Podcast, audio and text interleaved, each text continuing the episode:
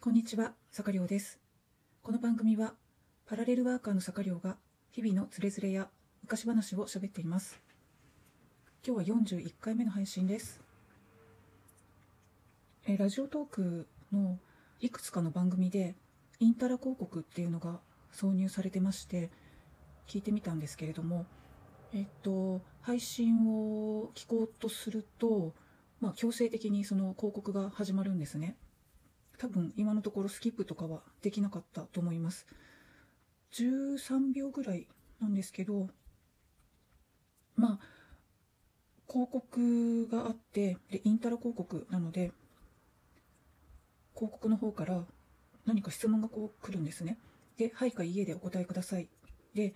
はいかいいえのボタンが出てくるのかなって思ったら、音声認識なので、まあ、喋らないといけないんですね。はいとかいいえとか。で、まあ、1回目私、はいって言ってみましたら、あのーサファリが起動して、iPhone で聞いてるので、サファリが起動して、その広告のページが、まあ、強制的に表示されました。で、いいえって答えたときは、あの、聞き取れませんでしたって言われてしまって、まあ、それで広告は終わったんですけど、それ以降は、ちょっと、はいかいいえでお答えくださいって言った後はもう無言で、で、しばらくすると聞き取れませんでした。で、配信が始まるので、まあ、そうしてるんですけれども、うん、あの、特にね、その広告が挿入されるのは、まあ、無料のアプリなのでしょうがないとしても、この、はいかいいえで答えさせる必要があるのかなって、ちょっとね、思ってしまいました。うん、だってね、その、自分が声を出せない環境で聞いてる場合はもう無言でいるしかないし、で、それの答えさえもスキップできないんですよね。しばらくそのマイクが認識する時間っていうのが何秒かあるので、うん、なのでちょっとね、これ、まあ、どうなのかなって思ったのと、その、はいって言った時に、まあ、勝手に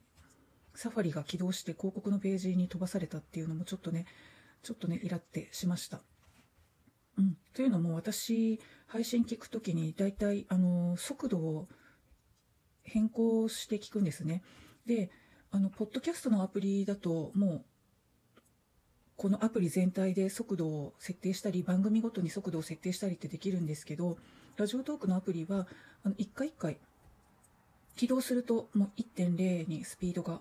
リセットされちゃうので、まあ、起動して再生って押したら、タタタタタってあの速度のところを押して変更するんですよ。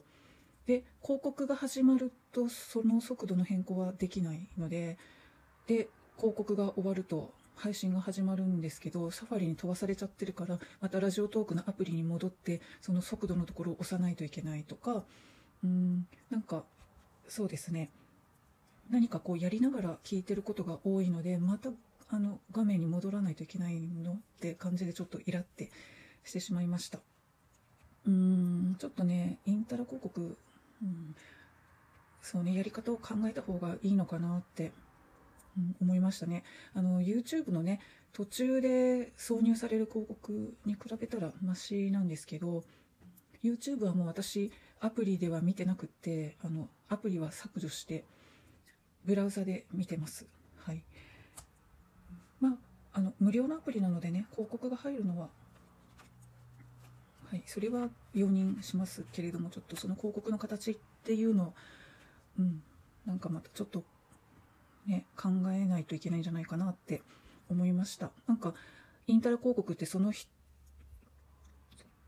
聞いてる人が参加して、その答えによってなんか変わっていく面白さみたいなのをアピールしてましたけど、私はちょっと面白いとは思えなかったですね。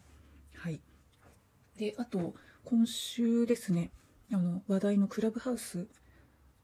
ていうのに登録しまして、今ね、まだ iPhone しか使えない、iPhone というか iOS なので iPhone とか iPad、iPod Touch しか使えなくって、で、かつ招待制っていうことで誰でもは登録できないみたいになってて、なんか、ね、メルカリで高額で売られてるとか話題になってますけれども、たまたまあのリアルな友達が、まあ、あのアーティスト活動をしてて、その、聞いてほしいので、始めてそのフォローしてくださいみたいにして言われてで、まあ、招待していただいて登録できたんですけれどもこれがねあのやっぱり面白くってなんかそうですね私昨日おとといだったかな、うん、夜中の2時ぐらいまで聞いてしまいました。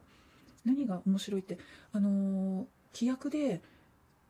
録音禁止文字起こしは禁止。あのなんかその喋ってる人たち全員に書面で許可を得れば OK らしいんですけど、まあ、それは現実的に無理なので。で、まあ、中でどんなことを話してたかっていうのも共有禁止ってなってまして、まあ、あのアーカイブも残らないし本当にその場限りの話してその場限りで楽しんでくださいみたいな今はそういうスタンスでやってるみたいなのでちょっと何が面白いっていうのをどこまで話していいのかがわからないんですけれども、うん、まあ今のところは有名人の方たちをフォローしてましてその方たちのお話を聞いてるんですがラジオとかねその有名人の方たちのポッドキャストみたいなのと違って多分その原稿がないでお互いおそらくそのその場にいない人同士が電話みたいな形で喋ってて本当に雑談って感じで何があの起きるかわからないのとあと1分だけとか5分だけ10分だけってタイトルに書いてあるのに30分以上とか1時間とかねあの話が盛り上がってたり途中であの別の方が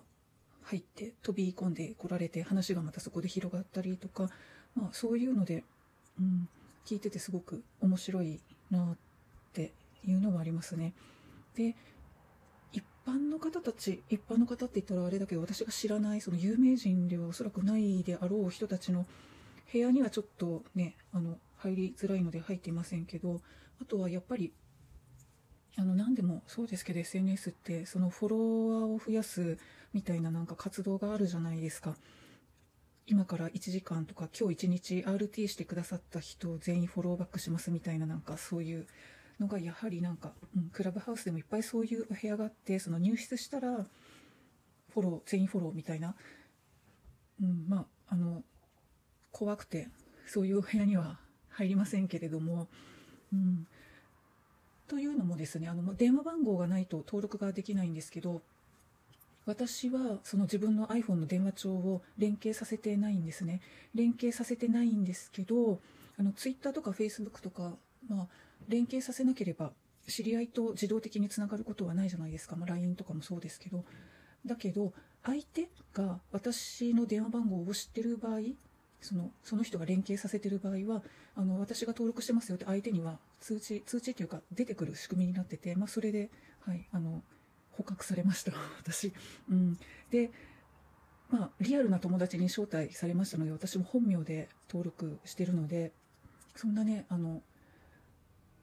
入手した人みんなフォローみたいな、そういうお部屋で知らない人とね、フォロー、フォロワーみたいになるのはちょっと、うん、危険かなって思いまして、そういうお部屋には入ってないんですけど、うん、面白いですね。ただここでね、あの、自分が喋るかって言ったらちょっと、うん、そういう場所ではないかな。本当あのラジオみたいにもうあの垂れ流してずっと BGM みたいにして聞いてる感じなんですよ。あの聞いてる方は本当に反応が何もできないんですね。Twitter のライブとか YouTube とかツイキャスとか、まあ、ラジオトークのライブ配信とかそういうのもあの文字コメントできたり何かそのアイコンをね送れたりとかハートを送れたりとかなんかあるじゃないですか。そういうのが全然ないので、まあ、あの画面を見なくても聞いてられるっていうのはあるんですが逆にすごく面白かったとかもう本当に拍手したいとか分かる分かるって言いたい時でも何もその、うん、できないっていうもどかしさみたいなのもちょっとあるしそのお話しされてる方もねその聞いてる人たちがどう思ってるのか分からないまま話してるのでまあうん、なんか大変なんじゃないかなってちょっと思ったりもしました。うん、一人で話すのはちょっとねハードルが高いかなって思って、うん、まあねしばらくはちょっと聞きながら楽しみたいなと思っています。はい、それでは今日はこの辺で失礼します。